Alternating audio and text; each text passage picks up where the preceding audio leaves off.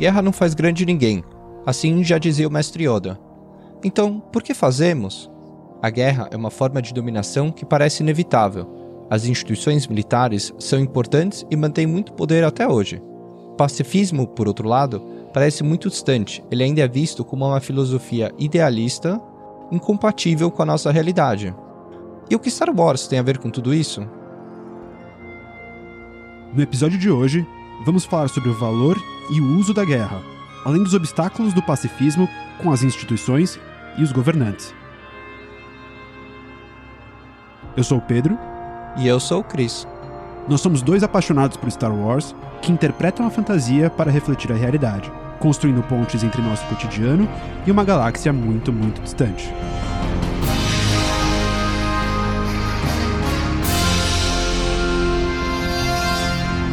Somos os Pensadores de Alderaan. Tudo começa no que a gente dá valor. Se uma coisa é mais valorizada do que outra, naturalmente, ela vai valer mais. E numa lógica econômica, os objetos com mais valor são mais caros e, de certa maneira, a gente aceita pagar mais por eles.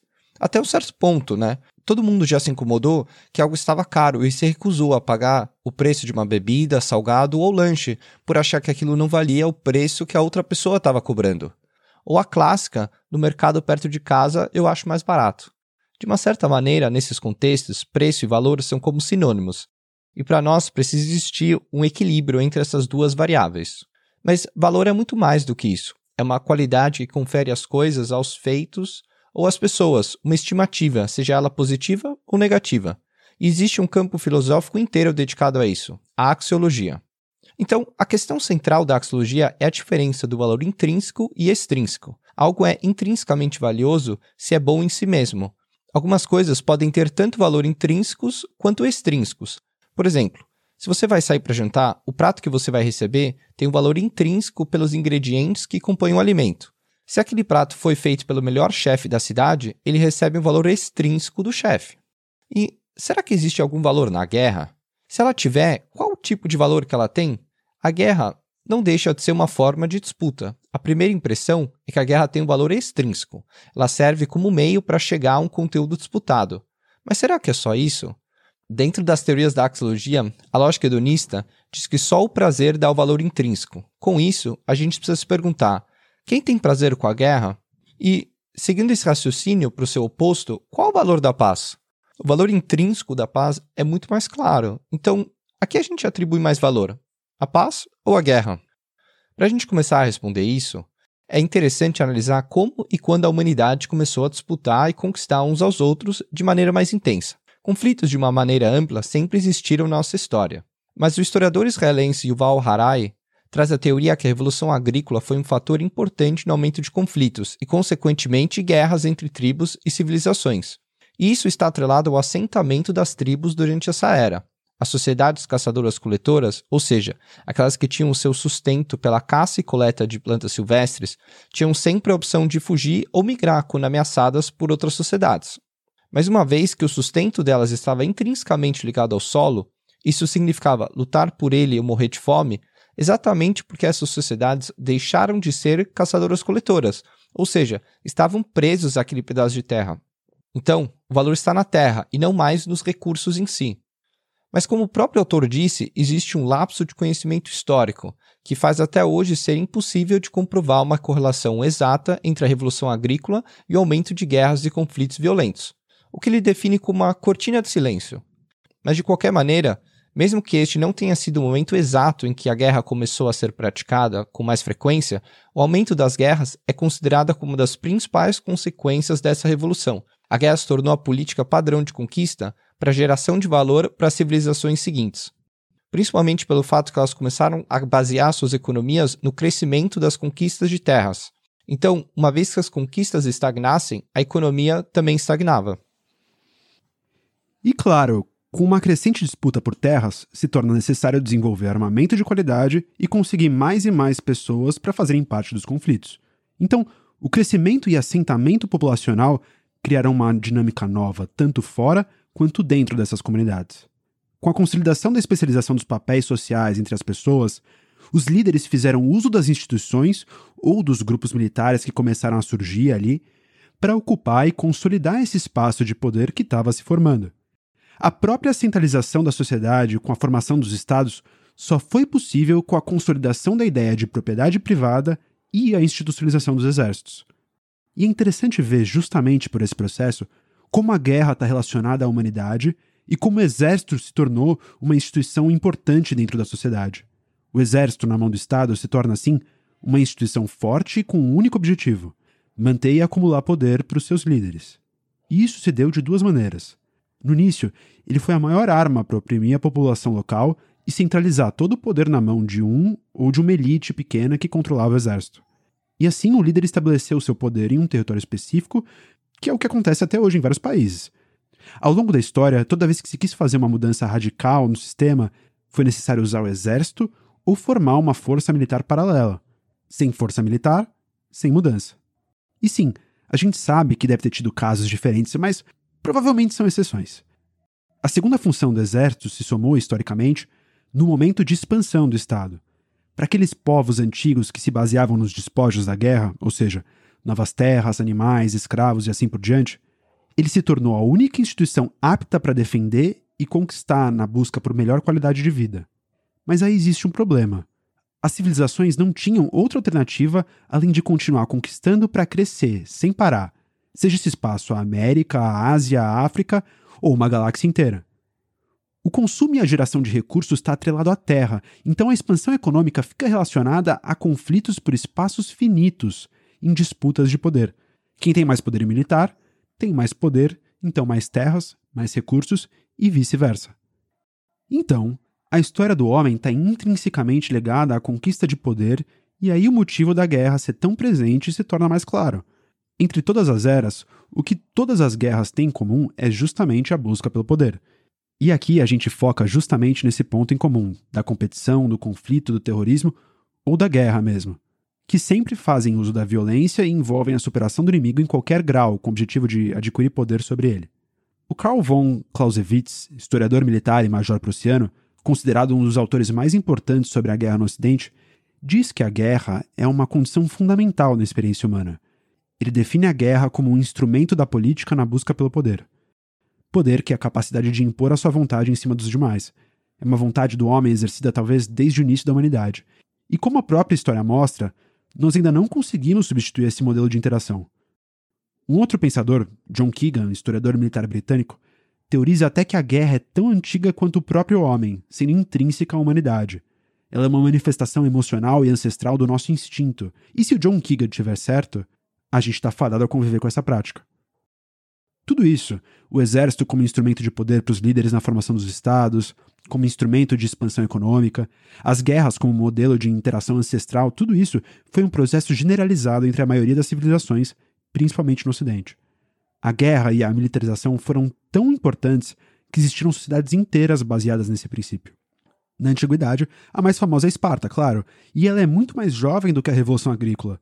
Mas só para a gente ter uma ideia de como isso foi se espalhando ao longo dos séculos, para dar outro exemplo de algum povo mais moderno, tem a Prússia, que surgiu com o princípio da guerra total, do próprio Clausewitz, que mobiliza todos os recursos da sociedade para a luta e dá preferência à guerra em relação aos não combatentes. O exército prussiano, como organização, era tão forte que no século XIX diziam que a maioria dos estados tem um exército, mas o exército prussiano é o único que tem um estado.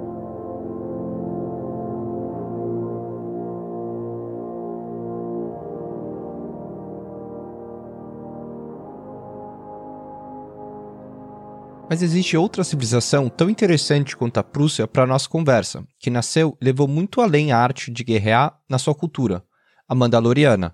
A cultura mandaloriana se formou a partir de uma espécie ancestral, os Taun. Eles começaram, até onde a gente sabe, a criar uma sociedade guerreira religiosa, com leis e costumes sofisticados, que veio a se chamar os cânones da honra. A guerra era praticada como uma forma de ritual de adoração aos deuses. Vai vendo. Depois de começarem uma guerra contra os Nevota, que era uma espécie de outro planeta conhecida por ser destemida da morte e uma das mais mortais da galáxia, e extinguir essa espécie, a guerra se tornou como um deus para os Mandalorianos, personificado por Kad Harangir, o deus da destruição. Ele representava a oportunidade de mudança através da destruição, e era a figura oposta de Harazuun, que personificava a estagnação e inatividade. A gente pode ver que, como na nossa galáxia e nessa galáxia muito, muito distante, a guerra pode ser tão importante em certas culturas até virar uma coisa sagrada, a ponto de guerras se tornarem conhecidas posteriormente como guerras sagradas. A mitologia em si mostra pra gente que a maneira de como você se opor à estagnação e buscar a mudança e o desenvolvimento da sociedade é através da guerra. Isso gerou uma obsessão dos Mandalorianos, sendo a única maneira de política em relação com outras sociedades, levando a conflitos diretos ou acordos que levariam a um benefício mútuo numa guerra futura contra um terceiro. A única fonte de se atingir orgulho e honra para eles era a capacidade de guerrear. Se você não tivesse essas qualidades, era considerado uma vergonha na sociedade mandaloriana. O Max Weber, o sociólogo alemão, mostra de maneira muito clara e institucional o motivo da violência nunca ter sido superada. Ele entende a política como, e abre aspas, um conjunto de esforços feitos com vistas a participar do poder ou influenciar a divisão do poder, seja entre estados, seja no interior de um único estado. Na concepção dele, então, o poder do Estado se estrutura na força e na violência. Só aqui já fica claro que o poder é algo intrínseco nessa relação entre os homens, e será necessário uma mudança radical na essência de como a gente se relaciona com a gente mesmo. Todo o conceito e a maneira de como conhecemos a política teria que se transformar. Segundo Weber, o próprio conceito de Estado teria desaparecido se a violência tivesse ausente nas estruturas sociais. Não à toa que o Estado usa a violência até hoje, e o próprio Weber define o Estado como o único ator legítimo no uso da força.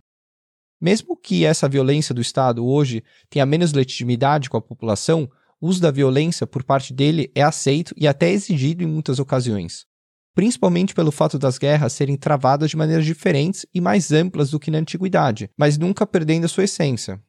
Para garantir o poder, o uso da força é necessário, e isso pode ser sinônimo de violência. E a violência sempre requer um grau de brutalidade e apatia pelo próximo. Norbert Elias escreveu sobre crueldade. Para ele, a crueldade e a alegria com a destruição do outro foram colocadas sob controle social com o desenvolvimento da civilização. Só que em momentos de turbulência, esse controle fica mais frouxo. Ele considera que momentos de guerra geram uma intensa regressão psíquica.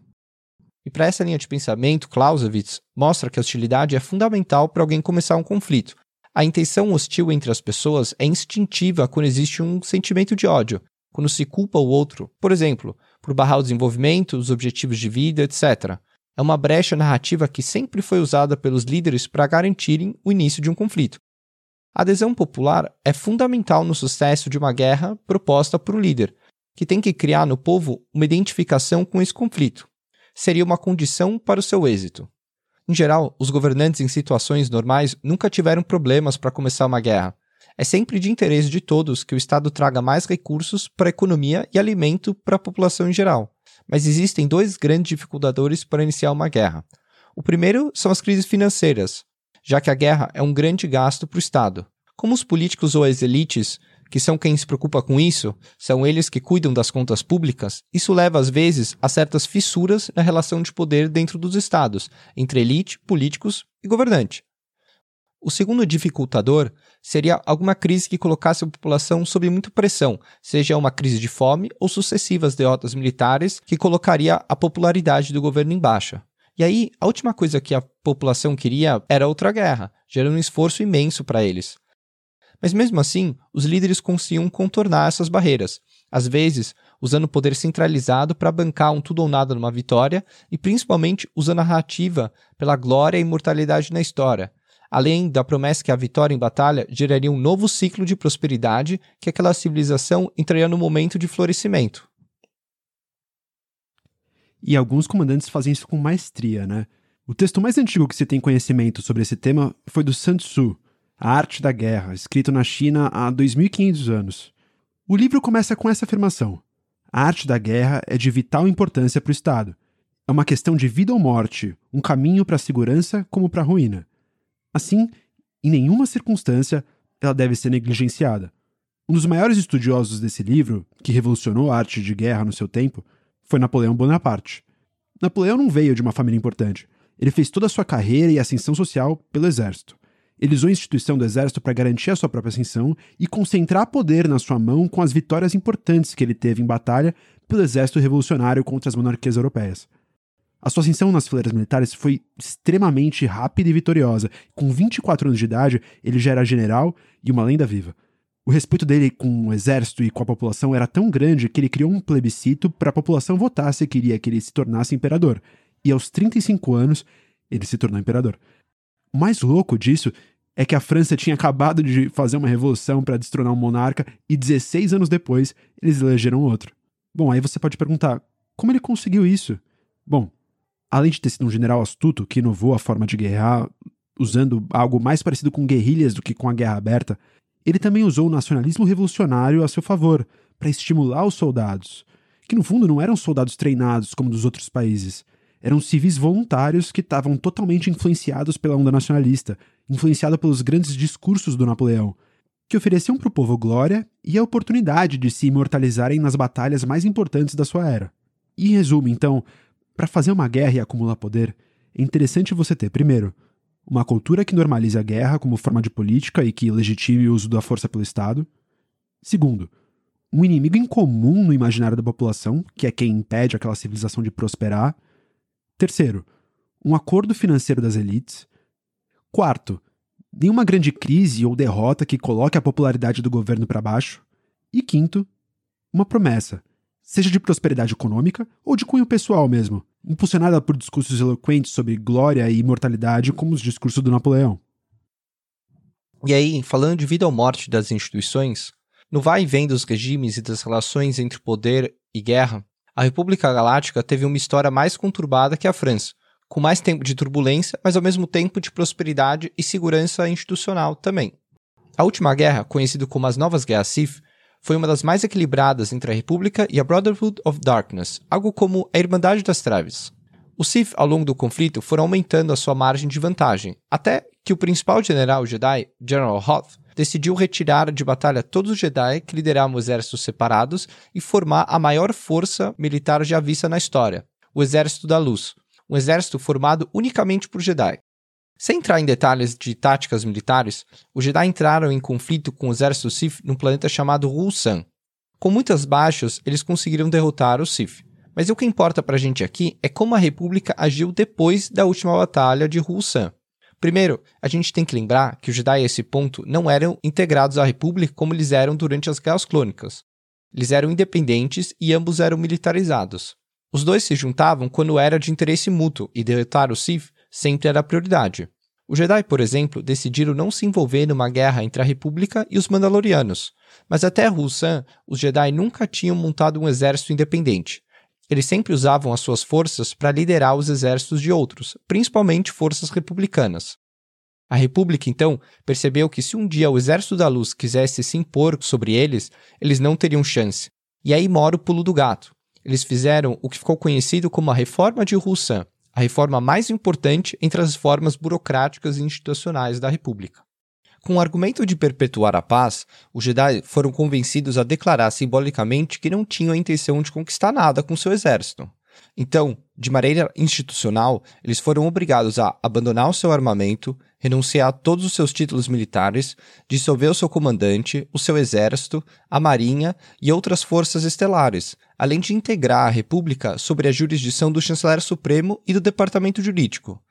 Em contrapartida, os Jedi foram permitidos a treinar desde o nascimento crianças sensitivas à força no caminho Jedi, para caso a ameaça se voltasse, mas centralizaram todos os seus padawans em Coruscant. Assim, a República, além de uma última vitória contra o Império que ameaçava sua existência, conseguiu integrar um aliado que a superasse. Depois disso, a República também se desmilitarizou, com o intuito de impedir que alguém conseguisse usar o exército para concentrar o poder. Ela percebeu que, com o Jedi tendo mais reconhecimento e credibilidade para manter a paz, e ela sendo o poder unânime da galáxia, não tinha necessidade para ela manter um exército com risco de ser usado contra ela. Exemplos como a França do Napoleão ou a República Galáctica mostram por que, ao longo da história, os líderes militares eram quem disputava o poder absoluto ou eram nomeados cônsuls para governar em conjunto com o Senado ou um órgão similar. Porque se a gente se perguntar quem são as grandes figuras históricas, no que você pensa? Bom, talvez nesse grupo seleto você encontre pessoas religiosas e, claro, para nossa felicidade, pensadores famosos que são sempre lembrados. Mas a maioria dessas figuras são grandes generais, reis, monarcas e guerreiros. Mas como a gente chega nessa lista? Por que os líderes militares ainda são um exemplo tão presente de líderes de sucesso no nosso imaginário? O estadista, na definição, deveria ser quase um sinônimo de chefe de Estado. Mas a gente usa esse termo como uma categoria para líderes além do comum, alguém que faz um governo excepcional. Os líderes militares eram os que traziam riquezas e bem-estar para o povo no pós-guerra, e por isso eram lembrados como figuras excepcionais. Mas para um general entrar nesse grupo dos estadistas, ele deveria ter muitas outras qualidades além de ser um bom líder militar. A economia dependia da guerra, sim, mas só isso não deveria ser suficiente. Claro que isso já vem mudando ao longo dos anos, mas talvez isso faz a gente pensar que a sociedade ainda não ultrapassou o ponto de equilíbrio entre esses dois grupos e figuras. Então, se a gente acessa tão facilmente esses exemplos de estadista na nossa memória, algum lugar do nosso inconsciente deve concordar, naquela discussão de valor, que a guerra faz alguém grande, sim, por mais que a gente saiba todos os horrores que decorrem dela. Perdas humanas, destruição, recessão econômica e de qualidade de vida por inúmeros anos, enfim. A reconstrução de uma civilização desolada por uma guerra é complexa e pode até ser insuperável dependendo do grau de destruição. Isso sem contar, além dos impactos materiais, os resultados mais complexos daqueles processos de regressão psíquica que a gente comentou, nas cicatrizes profundas deixadas nas pessoas e na cultura.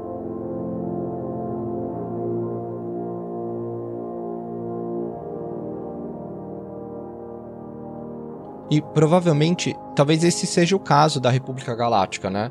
Ela sofreu com milhares de anos de guerra que influenciaram diretamente os mil anos seguintes de paz e o ressurgimento dos conflitos em seguida. Tudo se conecta numa sucessão de heranças positivas e negativas. Nesse milênio de paz, conflitos continuaram acontecendo, sim, entre planetas e mesmo dentro deles, mas no geral a República conseguiu gerir e assinar acordos de paz. Claro, muito bem assistida pelas forças do Tratado de Colisão de Defesa da República, que previa um empréstimo de material humano e naves por parte dos planetas membros. Alguma coisa que distantemente se compara às colisões formadas pela ONU com forças militares dos mais diversos países, sabe? Quando o Brasil empresta tanques e soldados para uma missão de paz no Haiti, mas isso em escala interplanetária. É um feito incrível por si só. Mas a paz só foi realmente possível por conta do Jedi. Eles são peça-chave desses mil anos sem guerras. Eles eram de fato vistos como eles se autodenominavam, Guardiões da Paz. Essa credibilidade vinha por conta de uma formação altamente intelectualizada e da imparcialidade que tornava eles agentes perfeitos para a resolução de conflitos, já que eles defendiam nada mais do que a paz e a democracia. Alguns começaram a estudar regiões e culturas específicas e tinham inúmeros contatos e amizades que tornavam esses Jedi especialistas, então preferidos para gerenciar essas crises. A Ordem Jedi, durante esse período conhecido como a Grande Paz, era uma força com capital político e social suficiente, como um exército, mas que atuava de maneira descentralizada para exercer controle, mas diferente de qualquer outro exército convencional, não visando a expansão e o acúmulo de poder. Era, era uma instituição realmente fundada em valores pacifistas. Mas tudo isso tem um fim. Conforme a busca pelo poder foi tomando o Senado e desbalanceando a República, a própria Ordem Jedi também caiu, enquanto instituição, também com uma das consequências desses mil anos de paz. Isso é história para outro episódio, mas conforme isso acontecia, a paz foi quebrada pela primeira guerra em muito tempo as Guerras Clônicas. No segundo ano da guerra, depois de um ataque em corrupção alimentar medo e revolta na população da capital, a senadora de Camino propôs uma emenda que viabilizasse a compra de 5 milhões de clones, indo na contramão das negociações de paz, que estavam bem encaminhadas com separatistas até ali. Aquilo, segundo a Padme Amidala, era uma tentativa calculada de minar as negociações, um esforço de quem pretendia prolongar a guerra e não acabar com ela. Aliás, quem apontou bem foi o Bey Organa, Aquilo era, na verdade, uma estratégia para falir a República, independentemente do resultado do próprio conflito. Afinal, como a República já operava em déficit, não podendo mais financiar os custos da guerra, a alternativa sugerida com a emenda era aproveitar a desregulamentação dos bancos, que coincidentemente tinha acabado de ser aprovado no Senado, e buscar uma linha de crédito com o clã bancário para financiar o investimento. Ou seja, basicamente, aquilo significava pedir um empréstimo para os inimigos da República para evitar que ela fosse à falência. E, segundo a senadora de Nabu ainda, tudo isso seria feito com a consciência de que a dívida e os juros no futuro fariam serviços sociais, educação, a infraestrutura, saúde, tudo deixar de existir. Se já não bastasse, os senadores conscientes disso, que estavam pensando em votar contra, estavam sendo ameaçados de morte para votar a favor da emenda. Depois de várias tensões, a Padme discursou no Senado num discurso apaixonado que é transmitido para todo o povo. e naquilo que talvez foi seu melhor momento público.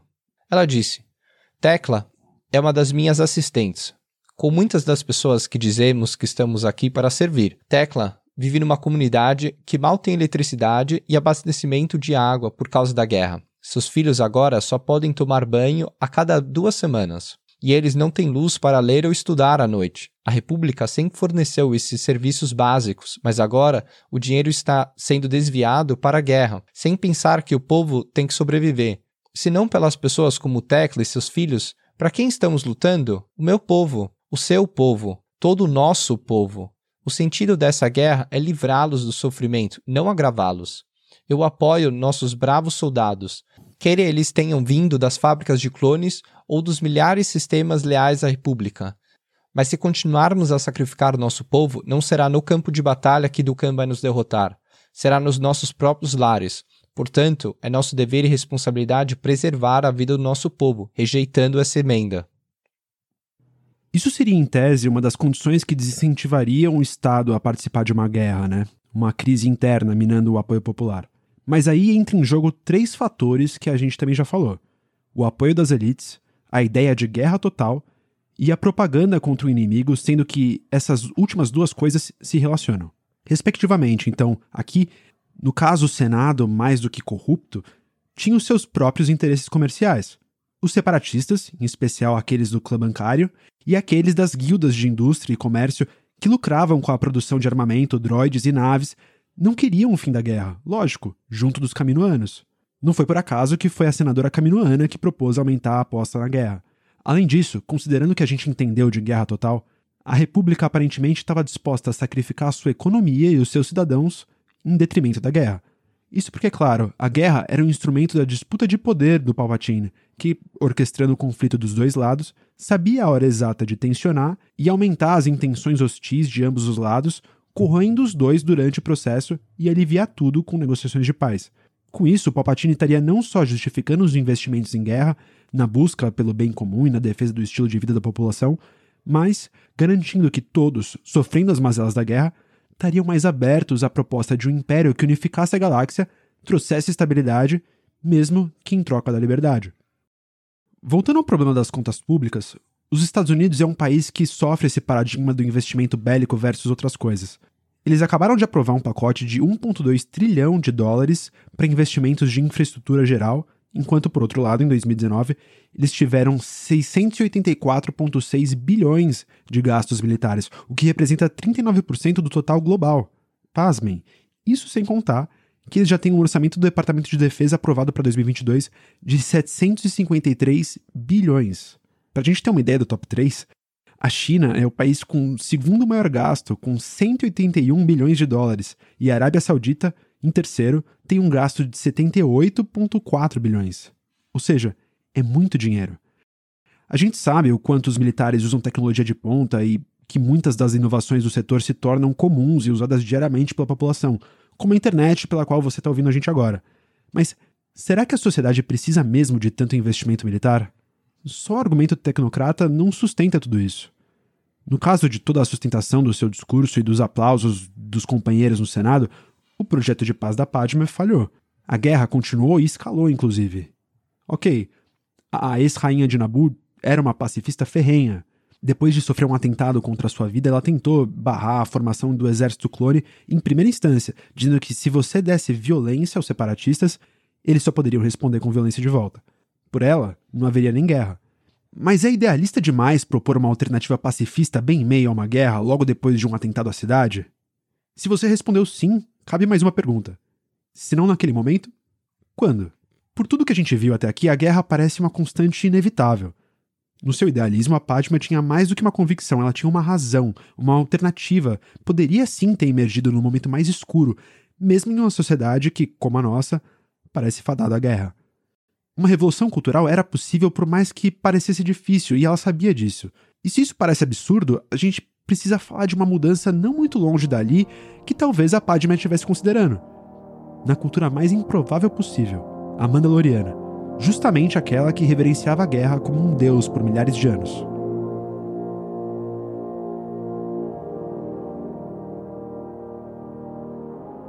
Exatamente, e os Mandalorianos abandonaram a violência justamente porque uma guerra civil matou uma boa parte do seu povo. O governo da duquesa Satine, que governava Mandalor e liderava o Conselho dos Sistemas Neutros, chegou até exilar os guerreiros na Lua de Concórdia. Afinal, nem todo mundo queria abandonar os velhos costumes. Olho da Morte, um grupo criminoso que ainda idolatrava a violência, segundo a duquesa, era um exemplo disso. Ela que, por acaso, também era uma grande amiga do Obi-Wan Kenobi, e não por acaso, quando uma investigação do Conselho Jedi se fez necessária lá no planeta, foi ele ao resgate. Em diversos diálogos que os dois tiveram na ocasião, eles discutiram muito sobre a paz. Na verdade, não só sobre a paz em si, mas como chegar a ela, que é o grande enigma desde sempre. E é uma divergência muito rica, principalmente considerando que ele era um general e Mandalor era um planeta neutro que se recusava a participar da guerra. No início, ele reconhece que os caminhos pacifistas delas renderam frutos. Era indiscutível como o planeta prosperou desde a última vez que ele esteve lá, 20 anos antes. Mas, por outro lado, ele indiretamente critica a postura neutra dela e defende a sua, quando fala que um pacifista precisa estar na linha de frente do conflito para fazer o seu trabalho. Já ela fala que o trabalho de um pacifista, na verdade, é para garantir que não exista conflito. O que, segundo ele, é nobre, mas não muito realista. Nessa mesma linha, ela comenta mais tarde que lembra de uma época em que os Jedi não eram generais, mas guardiões da paz. E aí quem responde isso dessa vez é o Anakin, que aparece depois para ajudar nas investigações. Ele disse que como protetores da paz, eles lutam por ela. Uma contradição divertida na opinião da duquesa, que passa a ser mais divertida ainda depois por causa dela mesma. Isso porque quando eles são atacados, ela não hesita em pegarem armas, segundo Obi-Wan, exatamente como o Jedi. Segundo ele, às vezes a melhor defesa é um ataque rápido e decisivo. Então, quando confrontada com isso, ela diz que ser um pacifista não significa não se defender quando necessário. Inclusive, é nesse dilema moral que a duquesa e ele ficam quando o senador Merrick é pego no complô e com o um dedo no detonador, ameaçando várias pessoas a bordo de uma nave que eles estão com uma bomba, pergunta qual dos dois mataria ele primeiro. No raciocínio do senador, se ele fosse morto pelo Jedi, o Obi-Wan perderia o respeito da Satine. E se ela tirasse, ela se tornaria uma hipócrita, que trairia todos os seus ideais. Infelizmente, a gente não tem como saber essa resposta desse dilema moral, já que quem ataca primeiro é o Anakin. Mas, independentemente do resultado desse raciocínio sobre pacifismo, tanto a Satine quanto o Obi-Wan encontram desilusões mais tarde. O Olho da Morte, aquele grupo terrorista exilado, buscava tomar o poder em Mandalor, e restaurar a cultura que eles acreditam ser a verdadeira cultura mandaloriana, com a ajuda do sindicato criminoso Sol Negro. Aliás, e não só do Sol Negro, né?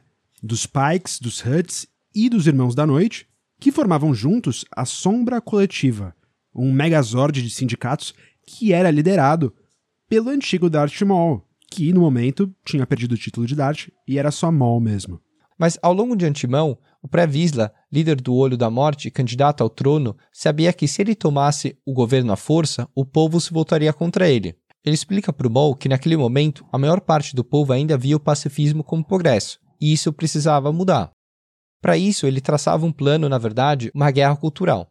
Usando de vários ataques coordenados, eles incitam o caos na capital de Sundari, vencendo aqueles que aterrorizavam a população mandaloriana, trazendo ordem e despontando para o público como salvadores.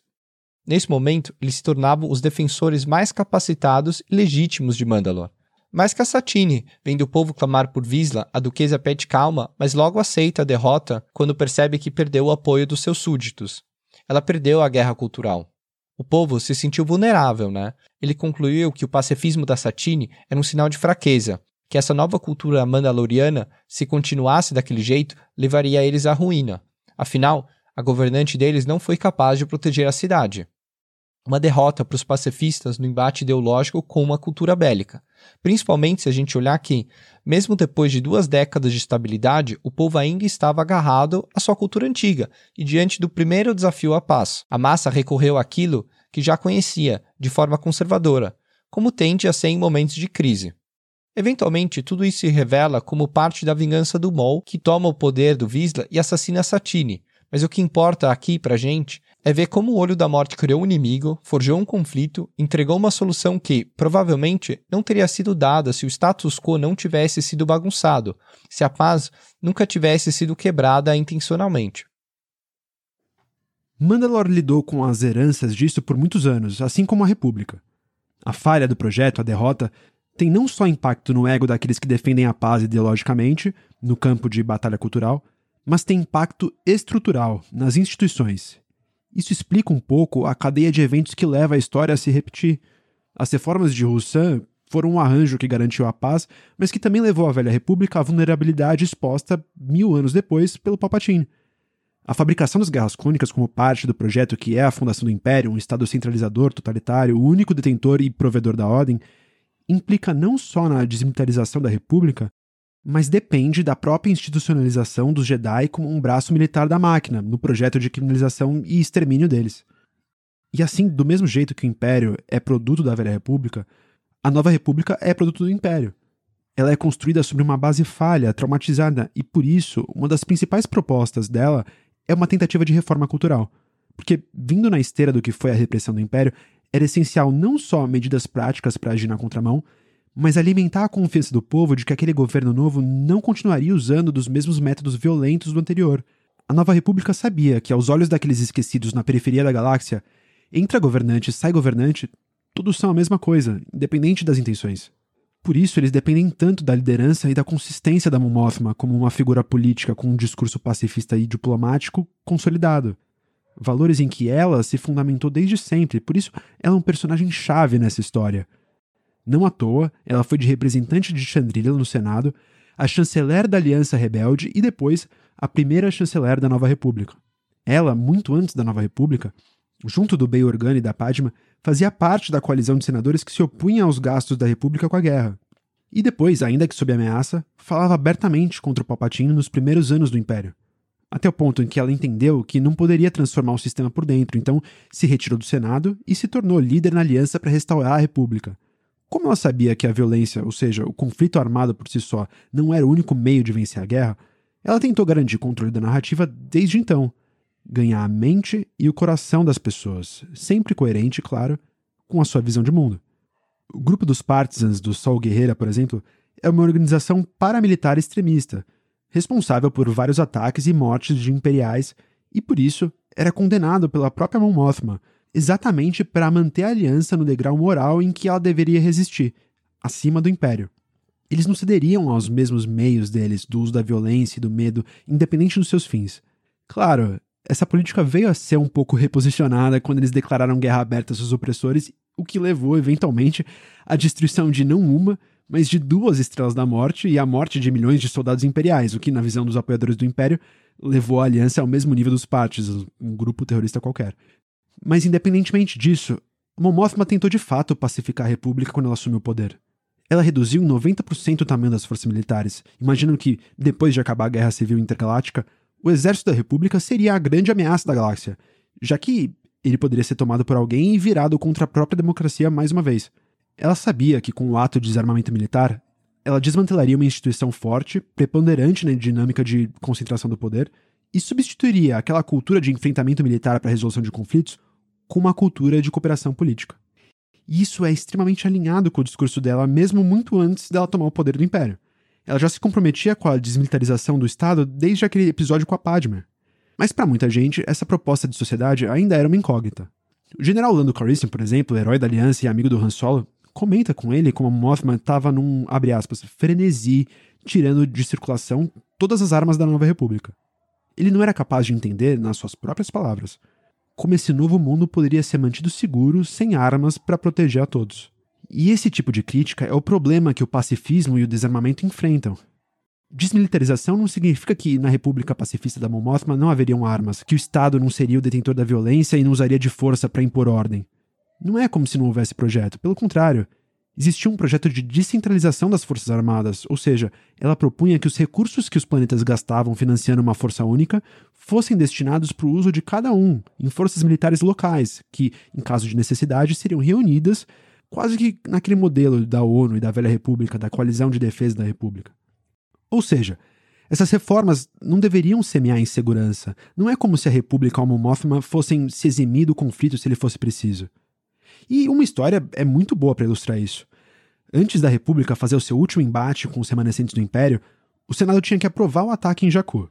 ela que via aquilo como uma oportunidade de ouro para pôr fim na guerra civil, estava interessada na batalha. Então, assim que os primeiros votos contra a ação chegaram, ela desconfiou e começou a investigar. A suspeita dela era de que quem votava contra eram senadores leais ao império ou simplesmente corruptos. Enfim, ela faz o maior rolê, ela rouba uma fruta, levando ela no bolso na saída de um planeta agrário, o que era um crime calculado só para ficar detida por um tempo com o senador que ela estava investigando, para daí provar que a tentativa de veto ao ataque no Senado não era legítima. Enfim, partindo para o resultado, ela consegue que a República ataque o Império no final em Jakku. Em resumo, quando ela quer, ela faz. Assim como os Jedi, assim como a Satine, assim como a Leia, todos esses pacifistas não são muito diferentes.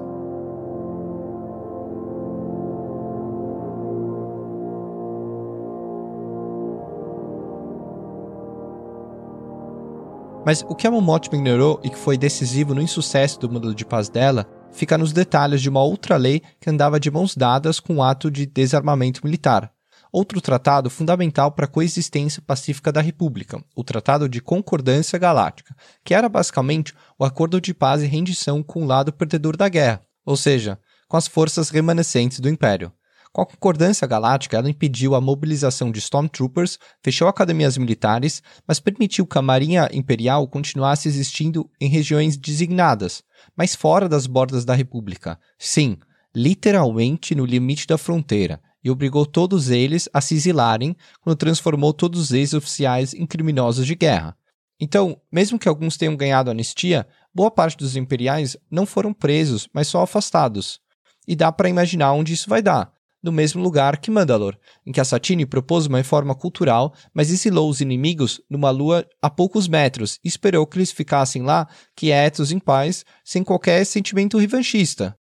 A República Galáctica falhou em um lugar bem parecido, ignorando seus inimigos e jogando a sujeira para debaixo do tapete. Então, da mesma forma, o Tratado de Versalhes que impôs a Alemanha no final da Primeira Guerra e que foi, de certa forma, o que criou o ambiente fértil para o surgimento do populismo hitlerista, o Tratado de Concordância Galáctica também teve seus efeitos. Ele pôs um ponto final ao conflito, mas criou as condições para o que viria a ser o retorno do Império na forma da Primeira Ordem. E aí, a resposta para tudo isso talvez nem seja na forma de punir ou lidar com os inimigos da República. Talvez tenha menos a ver com o arranjo da solução. Talvez seja um problema epistemológico. É só olhar os nomes. A Momótima foi líder da Aliança Rebelde, que tinha como nome oficial Aliança para Restaurar a República. Atenção, restaurar. Por que restaurar o modelo falido? Como construir algo novo sobre uma base corrompida? Ainda mais sem os Jedi, os Guardiões da Paz. A nova república que deveria surgir não deveria ser a mesma que a anterior, só com nome diferente ou uma figura nova e uma nova mentalidade. Ela deveria ter um outro arranjo. E bem que a Momotima tentou. Ela só talvez teria tido mais êxito se tivesse trocado mais ideia com a Leia não só porque ela se preocupava com o potencial perigo dos imperiais exilados a ponto de criar uma organização paramilitar não oficial, a tal resistência, mas mais pela possibilidade de que a nova república poderia ser mais próxima da velha república nos tempos da Grande Paz, só que num arranjo diferente, com uma força militar pacificada, sim, talvez sem o Exército da Luz, mas presente para garantir que a transição, até os tempos que o exército não fosse mais preciso e a diplomacia e a ética bastassem por si só, Aliás, exatamente esse modelo que a gente poderia buscar aqui, principalmente por não ter o luxo da proteção do Jedi. Então, para fechar essa conversa, como todas as outras no Pensadores de Alderan, a gente vai olhar algo no universo Star Wars e, através do conhecimento que a gente tem no nosso mundo, olhar de volta para cá e talvez encontrar alguns aprendizados.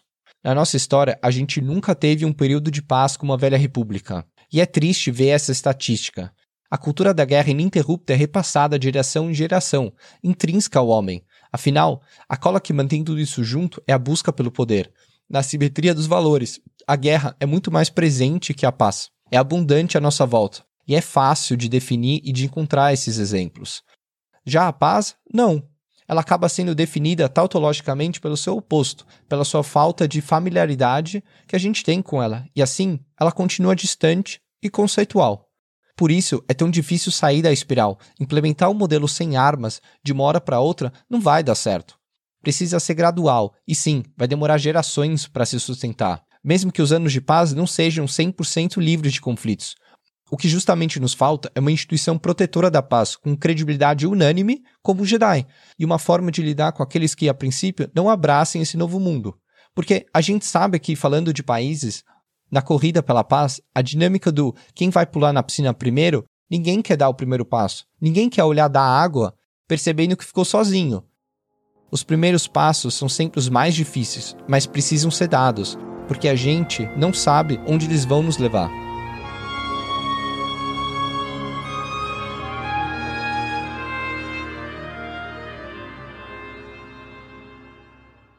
É isso aí. Bom, a gente vai com muito orgulho encerrando aqui mais uma transmissão. É sempre bom lembrar, nós somos dois especialistas em Star Wars, então por isso a gente vai perguntando para você, que estuda filosofia, história, economia, enfim. A gente falou alguma besteira? Esqueceu de alguma coisa? Manda pra gente sua crítica, sua sugestão por DM ou comenta lá nos nossos posts do Instagram. Porque só através dessas conversas que o Pensadores de Alderan pode não só melhorar, mas existir. Depois de ouvir esse episódio, se gostou, compartilha com todos os seus amigos, fãs de Star Wars ou não, porque esse podcast é para todos. Aperta o coraçãozinho, ativa as notificações, segue o canal, tudo que tem direito, de onde quer que você esteja ouvindo, seja Spotify, Deezer, Apple Podcasts ou Google Podcasts. E não se esqueça, como o Jedi Sabe uma vez disse, o caminho sinuoso para a paz é recompensador, independente de quantas curvas se apresentem. Eu sou o Pedro. E eu sou o Cris. E nós somos os Pensadores de Alderan.